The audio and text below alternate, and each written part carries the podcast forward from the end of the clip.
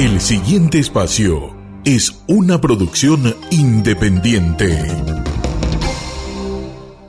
Hecho y Derecho. En 60 minutos, todo el análisis de la actualidad y las leyes. Un espacio que fomenta el debate instructivo en base a una visión global, con la promesa de brindar herramientas y conocimientos en busca de la justicia. Hecho y Derecho, con Vanessa Silguero Apuril. Sábados, de 13 a 14 horas.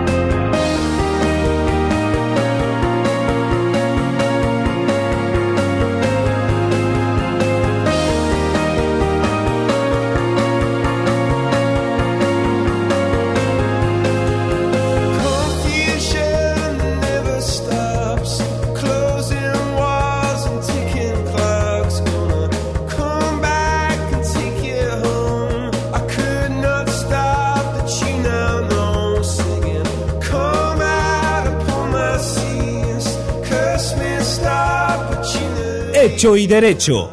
Conduce Vanessa Silguero Apuril.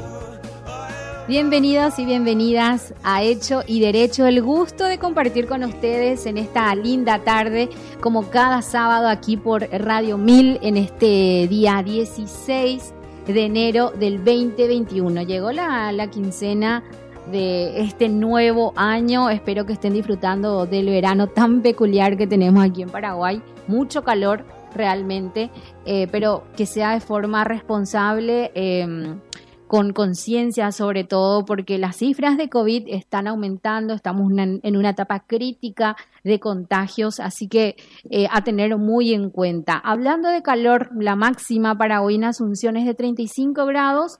El día se presenta caluroso y húmedo, cielo mayormente nublado, vientos moderados del norte también se prevén precipitaciones dispersas y ocasionales tormentas eléctricas a partir de la tarde. Veo la misma situación en Ciudad del Este, mucho calor, también eh, anuncian lluvias, así que a tener en cuenta a la gente que está por la calle, sobre todo ya a cuidarse mucho. Bueno, hoy vamos a hablar, hoy vamos a hablar sobre el derecho tributario, los nuevos impuestos que se aplican a estas plataformas digitales eh, internacionales de las cuales nosotros somos usuarios y que obviamente esto va a implicar también que paguemos un poquito más por este servicio. Estamos hablando de Netflix, estamos hablando de Spotify, eh, Deezer y todas estas plataformas que estamos pagando con nuestras tarjetas de crédito.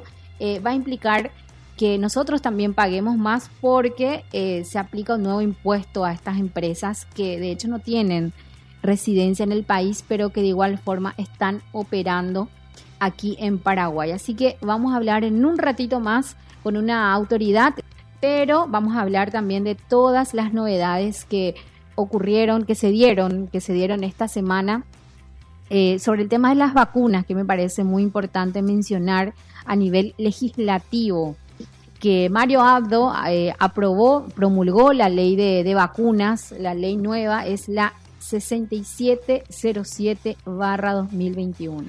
6707 barra 2021 y es muy importante porque es todavía libre al Poder Ejecutivo para gestionar la compra directa con las eh, farmacéuticas internacionales que están eh, fabricando estas vacunas eh, la posibilidad de negociar de forma directa entre el gobierno y los proveedores. Recuerdan que hablábamos aquí en Hecho y Derecho sobre eh, lo que implicaba la modificación de la ley de vacunas, que solamente se podía acceder a las vacunas mediante el sistema COVAX, pero como esto va a ser un poquito lento y va a, vamos a tener recién las vacunas de, la OPS recién a mediados del 2021. Entonces, esta ley, esa ley, la, la modificación, prevé que Paraguay pueda realizar compras directas, negociar eh, directamente entre el Estado y los eh, fabricantes.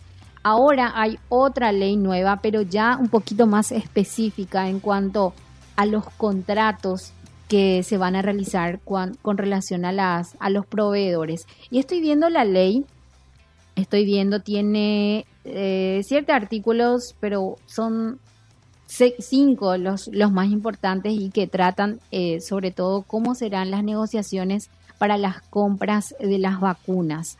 Eh, bueno, básicamente el artículo 1 habla sobre la declaración de bien público, la investigación, el desarrollo, la fabricación y adquisición para la distribución gratuita a la población de las vacunas contra el COVID. Distribución gratuita, dice la ley nueva. Así que a tener en cuenta porque se recuerdan cuando nos decían, no, va a comprar una empresa privada y nos va a vender a, a 50 dólares eh, las dosis, ¿verdad? Entonces acá dice distribución gratuita y se declara de bien público eh, tanto la investigación como la adquisición de esta distribución de vacunas. El artículo 2 lo que comenta es que a través del Ministerio de Salud Pública se va a incluir en los contratos cláusulas que establezcan la prórroga de jurisdicción a favor de los tribunales arbitrales y judiciales con sede en el extranjero y la aplicación de leyes extranjeras con tal con relación a tal adquisición. ¿Qué significa esto? de que en los contratos entre el proveedor de la vacuna eh, internacional y el Ministerio de Salud Pública se van a incluir cláusulas que dispongan que algún, si hay alguna controversia, entonces esto se pueda dirimir en tribunales arbitrales o eh, judiciales que estén en el extranjero, no necesariamente eh, que se realicen estos litigios en, Paraguay y también la disposición de leyes extranjeras. Es decir, que no solamente eh, se apliquen leyes paraguayas por desconocimiento o, bueno, por una cuestión de practicidad que la, fabricante, ya sea de Estados Unidos o de Rusia, eh, si hay un problema judicial o alguien quiere demandarle al otro, entonces la, que se dé la posibilidad de que esto se discuta en un tribunal del extranjero y también con leyes extranjeras. Eso es básicamente lo que dice el artículo 2. El artículo 3 habla sobre las cláusulas que establezcan condiciones de indemnidad patrimonial respecto a las indemnizaciones y también las reclamaciones pecuniarias eh, a favor de quienes participen en la investigación, el desarrollo, la provisión de las vacunas Dice también con excepción de aquellas originadas en, maniobras fraudulentas, conductas maliciosas o negligentes. Lo que dice acá en cuanto a la cláusula de indemnidad es que eh, el Ministerio de Salud, como autoridad eh, aplicable en este sentido, pueda aprobar este tipo de cláusulas. Por ejemplo, si, existe algún daño en las personas, el Poder Ejecutivo, el Estado, eh, lo que hace es desistir desistir eh, de accionar judicialmente contra los contratantes, en este caso los proveedores. Es decir, que si hay algún daño a la población o genera algún daño a la vacuna, como es muy incipiente, muy nueva todavía, eh, el Estado no va a poder eh, demandar a las proveedoras de las vacunas. Por eso es que no es obligatoria también la aplicación. de eso habla, de la indemnidad patrimonial. Y la excepción de esto, que en todo caso el Estado sí puede, sí puede demandar a la proveedora en caso de maniobras fraudulentas, conductas maliciosas o negligentes. En esos casos, sí el Poder eh, Ejecutivo a través del Ministerio de Salud puede realizar estas demandas. El artículo 4 dice, eh, habla sobre las cláusulas de confidencialidad de los contratos de adquisición de las vacunas que están destinadas contra el COVID-19. Dice, toda vez que no implique violación de la ley de libre acceso ciudadano a la información pública y transparencia gubernamental.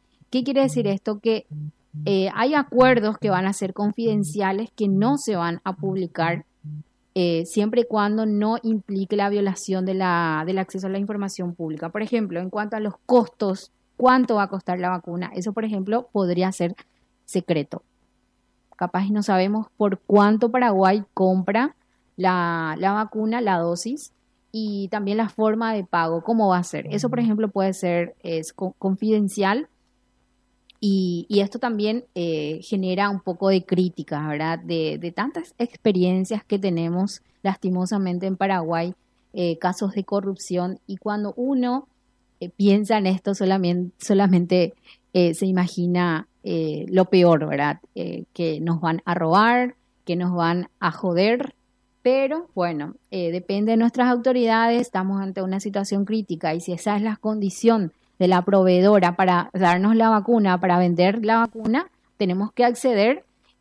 Yo creo que es bastante también riesgoso, ¿verdad? Yo abogo mucho por la transparencia en estos casos, pero bueno, es una condición seguramente para esta venta y algunas, algunas cuestiones entonces serán confidenciales.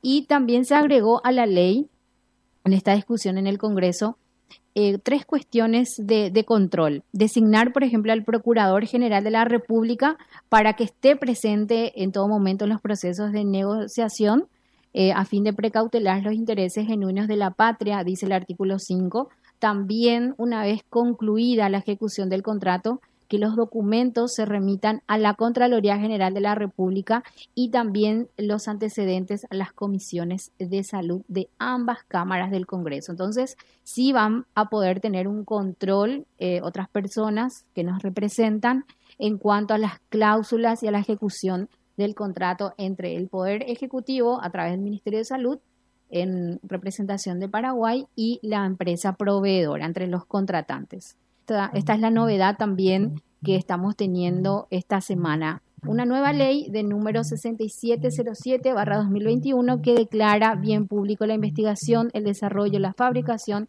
la distribución gratuita a la población de las vacunas contra el COVID-19.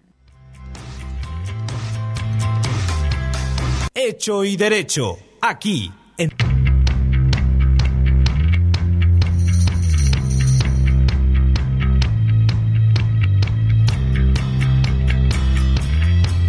Hecho y Derecho, aquí en Radio 1000.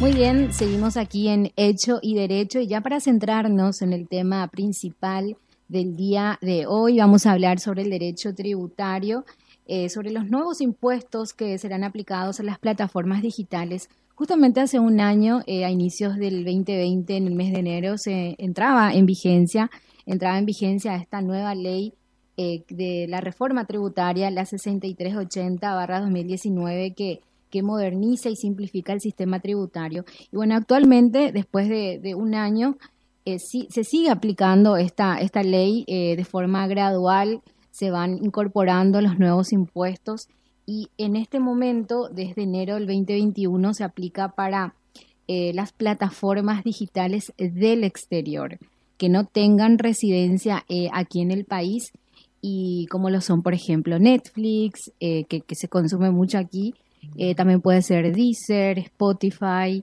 eh, varias plataformas por las que estamos pagando con tarjeta de crédito.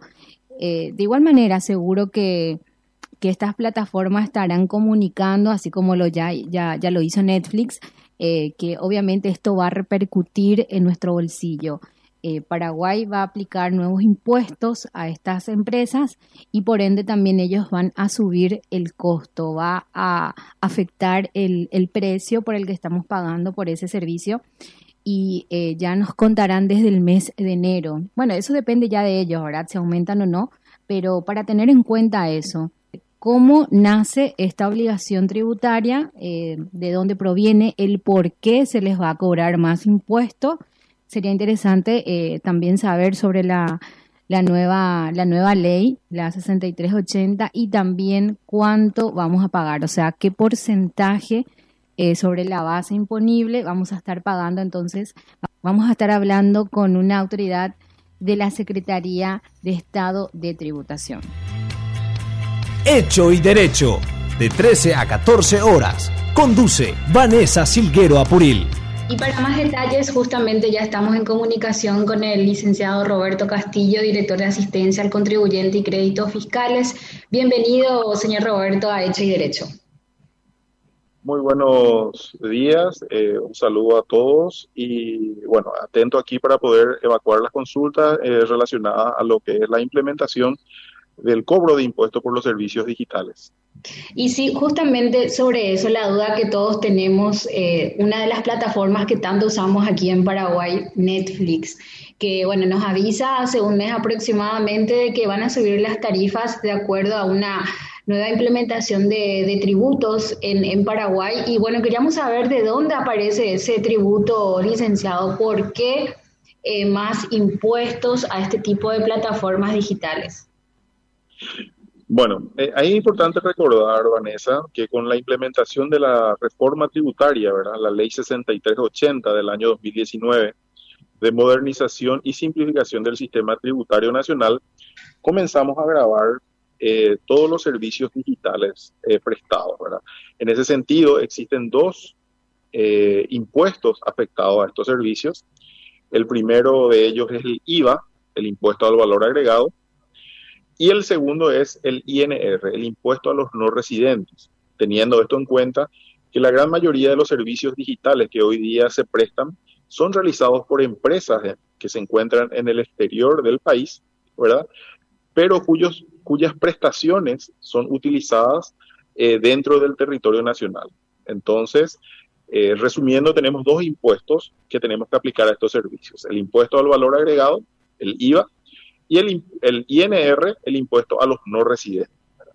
Esto está establecido en la ley 6380 y reglamentado en el decreto 3107 de, que habla sobre el impuesto a valor agregado y el decreto eh, 3181 que habla de la renta a los no residentes. Inicialmente, licenciado, que el, tema del INR entiendo porque son empresas que están que no tienen residencia en el país, pero ¿por qué el IVA, por ejemplo? Bueno, ahí tenemos que entender, ¿verdad?, que dentro de los hechos generadores del IVA está la prestación de los servicios. Eh, hoy dentro del territorio nacional, si vos consumís un servicio, estarías pagando IVA y como el que presta el servicio es un residente en el Paraguay, pagaría la renta, el impuesto a la renta empresarial. Haciendo una comparación, en este caso, es también una prestación de servicios, es una prestación de servicios digital, ¿verdad? Entonces, de hecho, está grabado por el impuesto al valor agregado, porque es una prestación de servicios, reitero, y la diferencia consiste en que el prestador de servicios digital está en el exterior del país, motivo por el cual la renta está alcanzada por el impuesto a los no residentes. Ah, me, me queda súper claro ahora. ¿Y cuánto por ciento para cada impuesto? ¿Cuánto por ciento para el IVA y cuánto por ciento para el INR se va a aplicar en estos casos de servicios digitales? Bueno, en este caso de servicios digitales, tenemos dos situaciones. Primero analizaremos lo que es correspondiente al IVA. En el caso del IVA, el impuesto que hoy se paga es del 10%. ¿Y quién es el que va a soportar la carga tributaria? Es el usuario de este servicio, como en cualquier operación de prestación de servicios. Si hoy día un ciudadano se va y accede a, a una prestación de servicios, hoy recibe su factura y paga el IVA por el servicio recibido. De la misma manera, en este caso, con el ejemplo que habías indicado de Netflix, ¿verdad?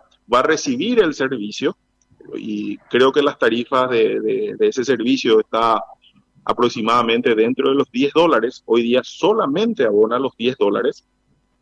Entonces ahora va a abonar 10 dólares más el IVA. En este caso, el 10%, entonces sería un dólar adicional. ¿verdad? En el caso del impuesto a los no residentes, el que tiene que soportar la carga tributaria es el prestador del servicio. Es decir, a esa empresa que entrega el servicio digital, se le tiene que retener el impuesto a los no residentes, que en este caso es del 15% sobre una base del 30%. Es decir, si el servicio cuesta 10, llevamos al el 30%, sería 3, y sobre el 30% se aplicaría eh, la tasa del 15%. Da una tasa neta del 4,5. Entonces, el resultante debería ser retenido al proveedor de servicios digitales. Eh, motivo por el cual hoy día vemos esos avisos que vos estás eh, referenciando en que algunas prestadoras de servicios ya están, digamos, de alguna manera actualizando el costo de sus servicios. Esto es una elevación nada más de, del impuesto ahora con la nueva actualización, de, con la reforma de esta ley tributaria, o ya estaban pagando impuesto, eh, se eleva nomás el porcentaje o se crea un nuevo impuesto. Bueno, en este caso eh, el IVA es un, es un, impuesto que ya se venía cobrando. En el caso del INR sí es un nuevo impuesto que trae la 6380 ¿verdad? Eh, en el cual establecen los mecanismos y las formas y las tasas, ¿verdad? Que serán eh, cobradas a todas aquellas empresas eh, que prestan servicios de alguna manera dentro del territorio nacional, pero que no son residentes en el Paraguay. ¿Y esto que nos beneficia a nosotros? ¿Vamos a tener más recaudaciones, licenciado? No, claro, a nivel tributario, a nivel tributario, eh, sí, efectivamente, eh, hay un, hay un, va a haber una mayor recaudación tributaria, tanto desde el punto de vista del IVA como del, punto de vista de la renta, del INR, y también tiene eh, una dosis de formalidad, Vanessa, porque este tipo de, de transacciones, y vamos a usarte a vos como ejemplo, seguramente vos estás comprando a través de tu tarjeta de crédito, esos servicios, estás contratando, eh, y antes te llegaba eh, en tu extracto de cuenta eh, de tarjetas, por ejemplo, te llegaba un débito de 10 dólares.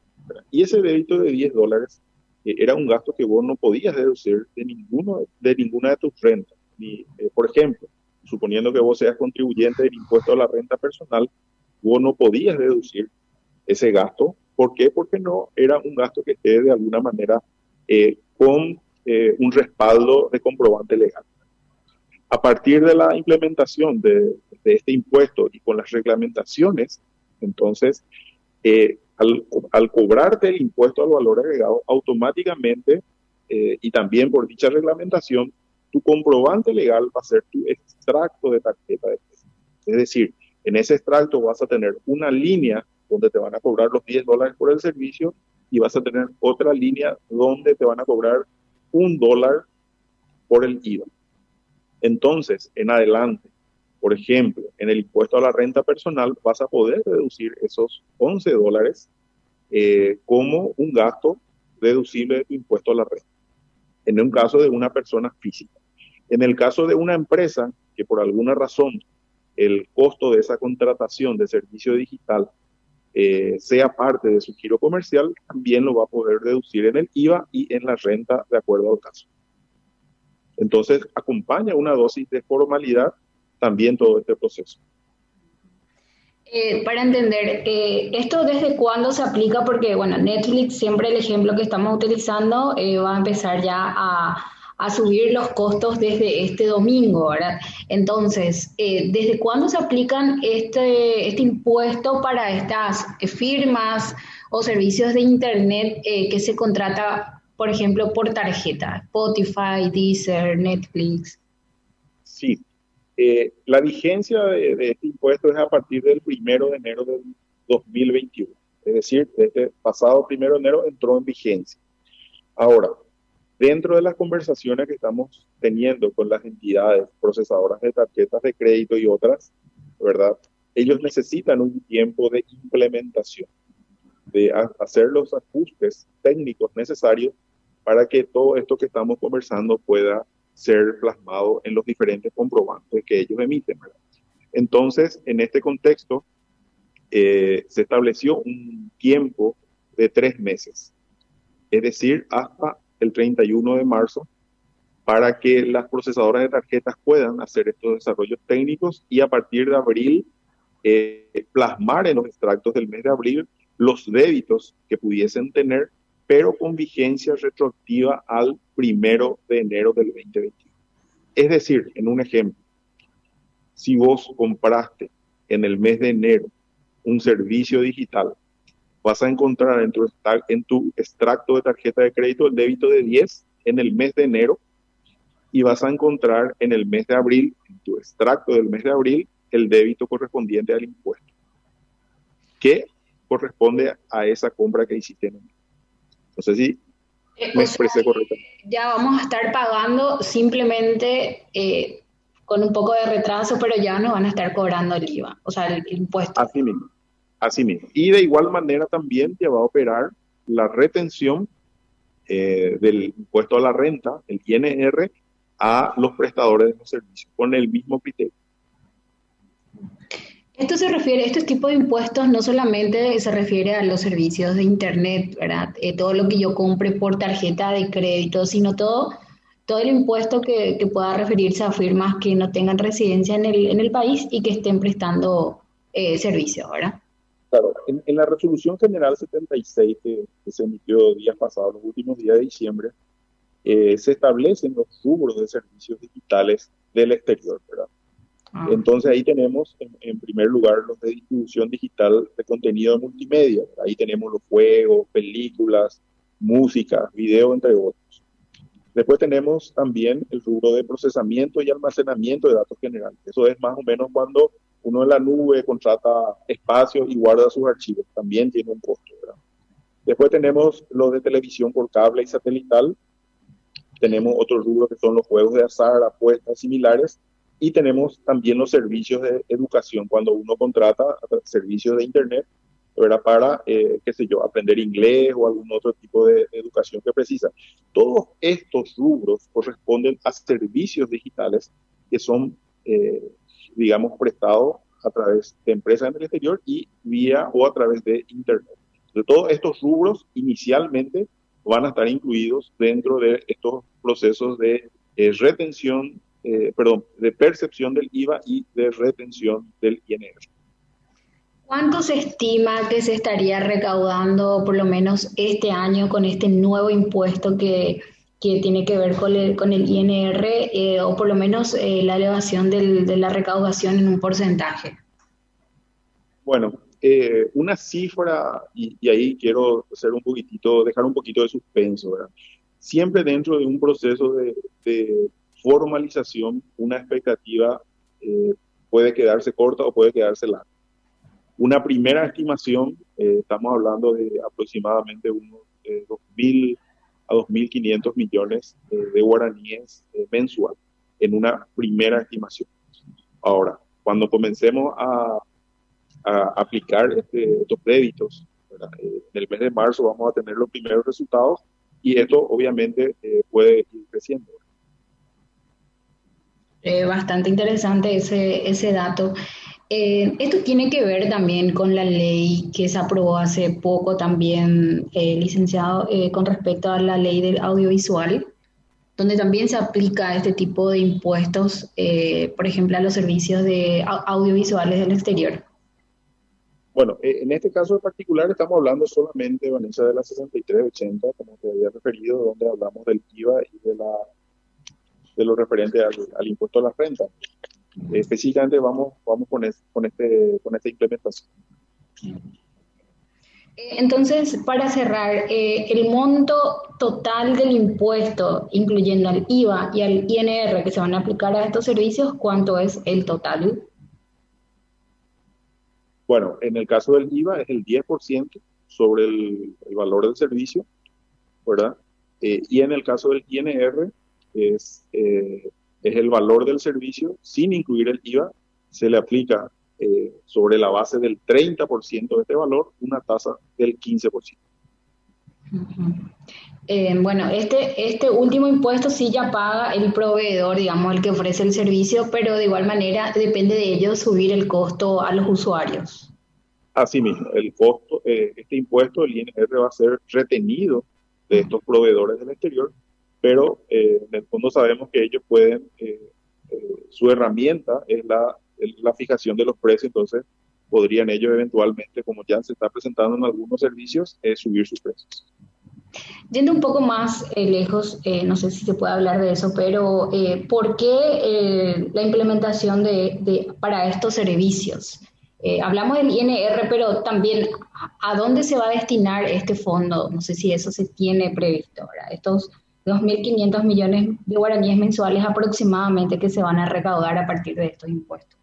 Bueno, en el, en el contexto de la implementación de la ley 6380, Vanessa, se hablaba de que todos los nuevos impuestos eh, y toda la diferencia de recaudación que se obtiene a partir de la implementación de esta ley va a ser destinada a la, aplicación en salud y en educación. De hecho, la idea es que estos nuevos recursos sean destinados para mejorar esos servicios. Perfecto. Esta es la última implementación que se hace con respecto a, la nueva ley o, hay todavía algunas cosas pendientes que deben aplicarse. Sí, seguimos dentro del proceso de implementación. Tenemos también eh, la implementación a partir de, 2021 de las retenciones de juego de azar, eh, que está entrando también en vigencia a partir del primero de enero. También tenemos las normas de valoración y eh, el ajuste de precios que están entrando también a partir del primero de enero en cuanto a los criterios de normas de valoración y a partir del primero de julio del 2021 lo referente a ajuste de precios. Eh, digamos que con esto eh, entra o se pone se pondría en total vigencia lo referente a la ley 638.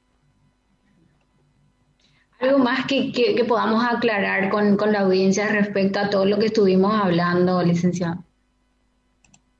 Bueno, eh, básicamente estar atentos a estos servicios digitales eh, que contratamos, que todos solemos usar y más todavía en este tiempo de pandemia, a partir de, los extractos, que fundamentalmente se contratan a través de, la tarjeta de crédito, por eso me refiero específicamente a los extractos. En los extractos del mes de enero van a estar viendo normalmente sus débitos correspondientes al pago de estos servicios y a partir de del mes de abril esos respectivos extractos van a estar eh, notando eh, ya los débitos correspondientes al impuesto, ¿verdad? que sería el IVA.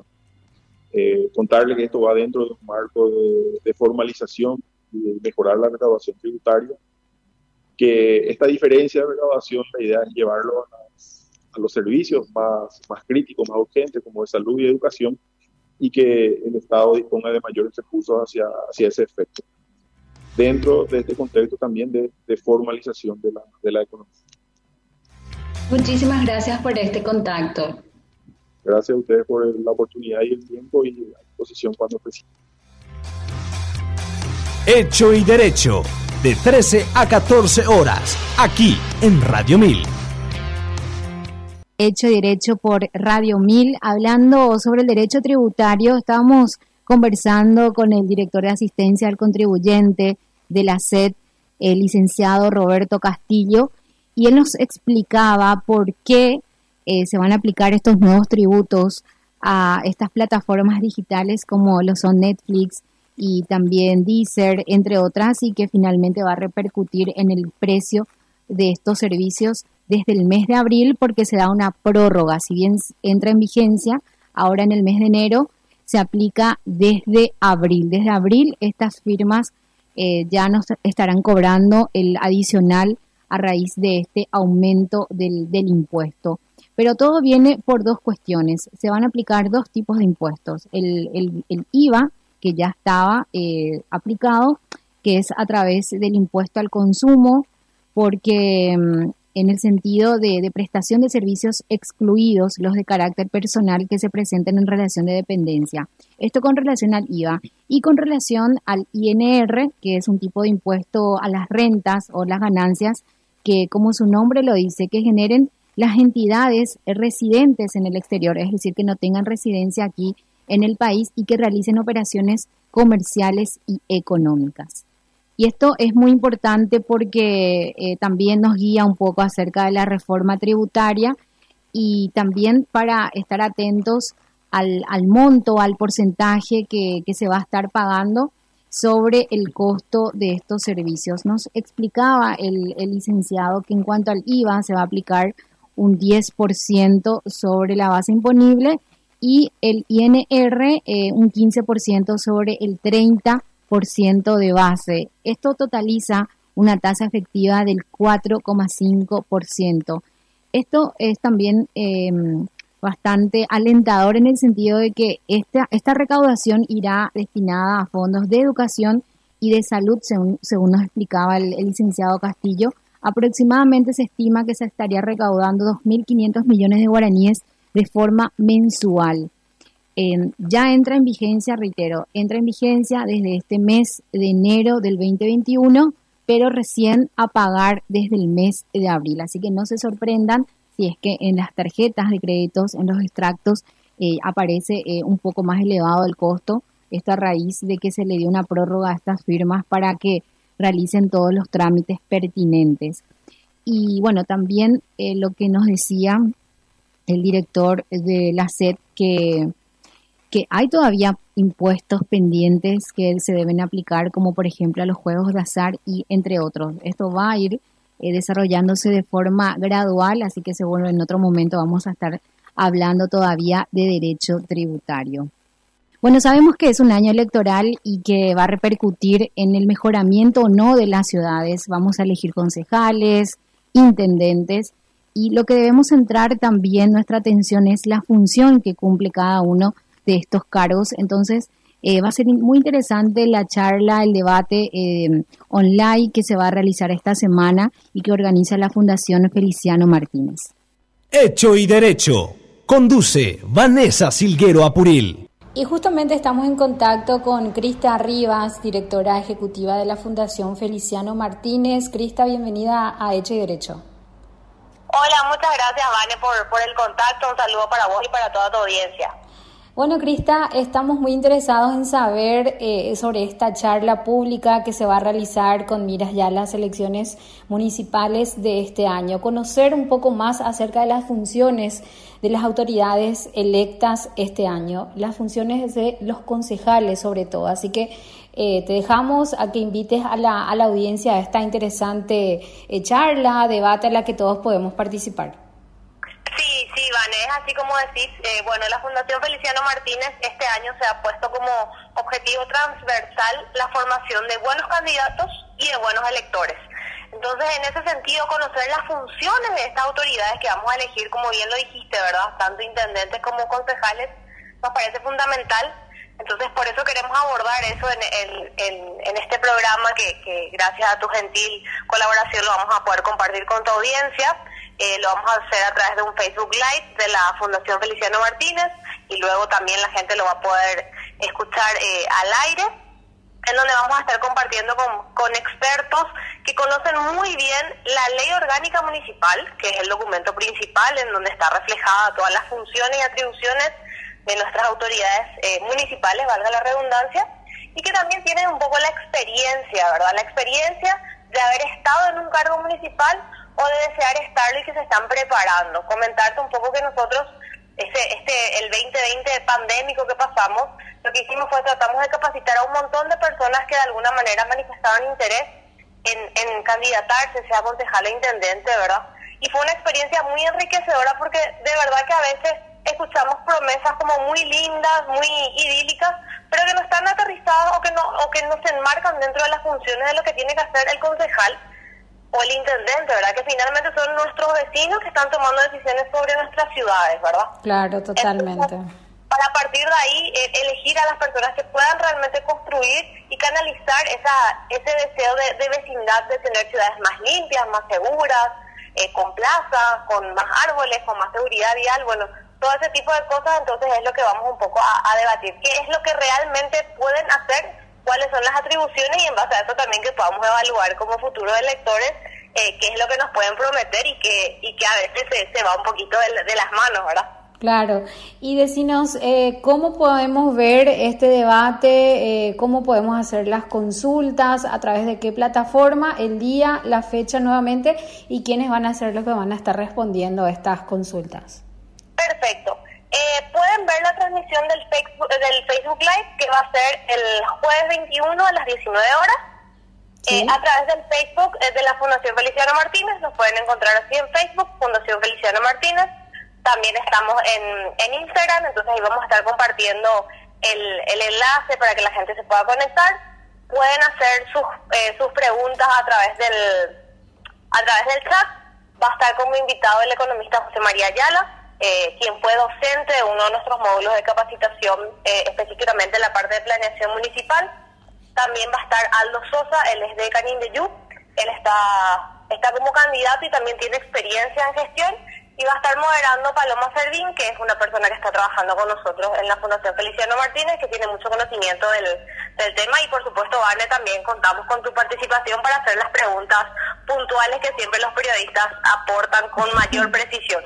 Sí, desde ya les agradezco también la, la, invitación por ser parte de este interesante debate, así que nos encontramos el jueves 21 entonces y lo más importante, vamos a estar por supuesto compartiendo con la audiencia acerca de, de este debate también, así que gracias por el contacto, Crista. A vos, a vos, Vane, un saludo y un abrazo grande. Y yendo al plano internacional, también me parece relevante poder hablar sobre la, la modificación que se da en, la legislación argentina. Finalmente, el presidente eh, Alberto Fernández promulgó la ley del aborto. Desde este momento, la legislación argentina prevé que el aborto eh, sea de forma libre y gratuita hasta la semana 14 de gestación, a diferencia de las otras causales que ya estaban permitidas para el aborto, que es la violación y el riesgo de la vida de la madre. Esto sigue eh, vigente, pero con las modificaciones hace que una, una mujer, si no, eh, no está de acuerdo con el embarazo hasta la semana 14, tiene el derecho de que le apliquen el aborto de forma libre y gratuita. Y esto también eh, guarda relación con una de las modificaciones importantes que, que estuve leyendo, aparte de las estadísticas que señalan que eh, ya se estiman que se han realizado, eh, se han practicado más de 450 mil em, abortos clandestinos y eh, más de 3.000 mujeres han fallecido. también hay 1.530 personas que fueron procesadas por interrupción ilegal de embarazos y con esta nueva ley quedan automáticamente sobreseídas, por lo que veo tiene efecto retroactivo. Entonces, esta modificación importante para la legislación en América Latina. Estuve leyendo acerca de los países que, que tienen ya que, que tienen eh, legislación que, que, permite el aborto legal, por ejemplo, en Uruguay, en, en, Cuba, en Guyana, en Guyana Francesa y Puerto Rico, ya en estos países el aborto es legal, también eh, sin ningún tipo de condiciones. Eh, Paraguay, Venezuela, Guatemala y Perú, al igual que Costa Rica, tienen legislaciones mucho más restrictivas y solo permiten el aborto en casos de que la mujer embarazada corra peligro. Eh, bastante peculiar las causales de Bolivia y Belice, por lo que estuve leyendo también. En Bolivia la causal es el incesto y en, en Belice una también de las causales son los factores socioeconómicos. En Ecuador la, hay tres causales, la amenaza de la vida o la salud de la mujer, la inviolabilidad del feto y la violación a la mujer con discapacidad mental. En Chile estuve leyendo también de que están realizando eh, varias manifestaciones eh, fuertes, al igual que en, Argentina en su momento. Ellos también quieren eh, las modificaciones de esta ley que ellos también eh, tienen eh, legalizado el, aborto en ciertos causales, violación y el peligro de muerte para la madre, pero eh, están también solicitando unas modificaciones con reflexión a lo que se aprobó en Argentina. Hecho y derecho, aquí en Radio 1000. Y antes de irnos, también parece relevante eh, hacer un comentario eh, sobre esta, este proyecto de ley, el anteproyecto que presenta la ministra del Trabajo, Carla Basigalupo, en cuanto a un seguro para las personas desempleadas. Y atención porque esto va a eh, significar una compensación de hasta el 65% del salario de manera decreciente hasta el 47% de forma gradual, mientras que la persona emprenda su búsqueda de empleo. Lo que se mm, busca con este proyecto de ley es otorgar un pago por seis meses para el ciudadano que se encuentre desempleado, haciendo un cálculo del porcentaje de su salario de los últimos seis meses. Y esto se da porque la cantidad eh, de desempleados en el país sigue aumentando. Em, nada más eh, que 290 mil personas quedaron sin empleos y los subocupados llegaron a más de 301 mil eh, a lo que va a lo largo de la pandemia. En las zonas urbanas se registraron a cerca, de 233 mil personas desempleadas y con este proyecto entonces lo que se busca es dar un seguro a las personas que están desempleadas y que están pasando, están pasando por una situación difícil en el país. Bueno, eh, nos vamos esta semana, también la semana que viene habrá novedades en el caso de Oscar González Daer. Em, él ya no está eh, internado en el sanatorio, aparentemente ya eh, se encuentra evolucionando a raíz de, de su cuadro de COVID-19 se había ordenado que un, médico forense vaya hasta el hospital, hasta el sanatorio a, determinar su estado de salud, pero el médico pidió más tiempo hasta el martes. Sin embargo, él ya, ya salió, según su abogado, del, del sanatorio. Y bueno, ahora lo que, lo que se espera es que el Tribunal de Sentencia fije una nueva fecha de juicio oral y público para poder continuar este juicio oral por enriquecimiento ilícito y lavado de dinero que enfrenta junto a su hijo Oscar González Chávez. También lo que queda pendiente para esta semana es em, el juicio oral para Oscar Benítez, miembro, supuesto miembro del EPP, acusado por la muerte y el secuestro de Cecilia Cubas. Va a continuar con la declaración de testigos. Va a estar ante el tribunal la hermana de Cecilia Cubas, rememorando todo lo que pasó eh, en aquel momento del, secuestro, los mensajes extorsivos y todo el momento difícil, doloroso realmente que ha pasado esta, esta familia. Eh, algunas de las novedades pendientes para esta semana en el ámbito judicial. Nos vamos, gracias a todos por acompañarnos en esta linda tarde de sábado. Que pasen muy bien, hay alertas de tormentas y lluvias para ciertos puntos del país, Asunción, el este también, así que a tomar todas las precauciones y que pasen muy bien siempre con mucha responsabilidad.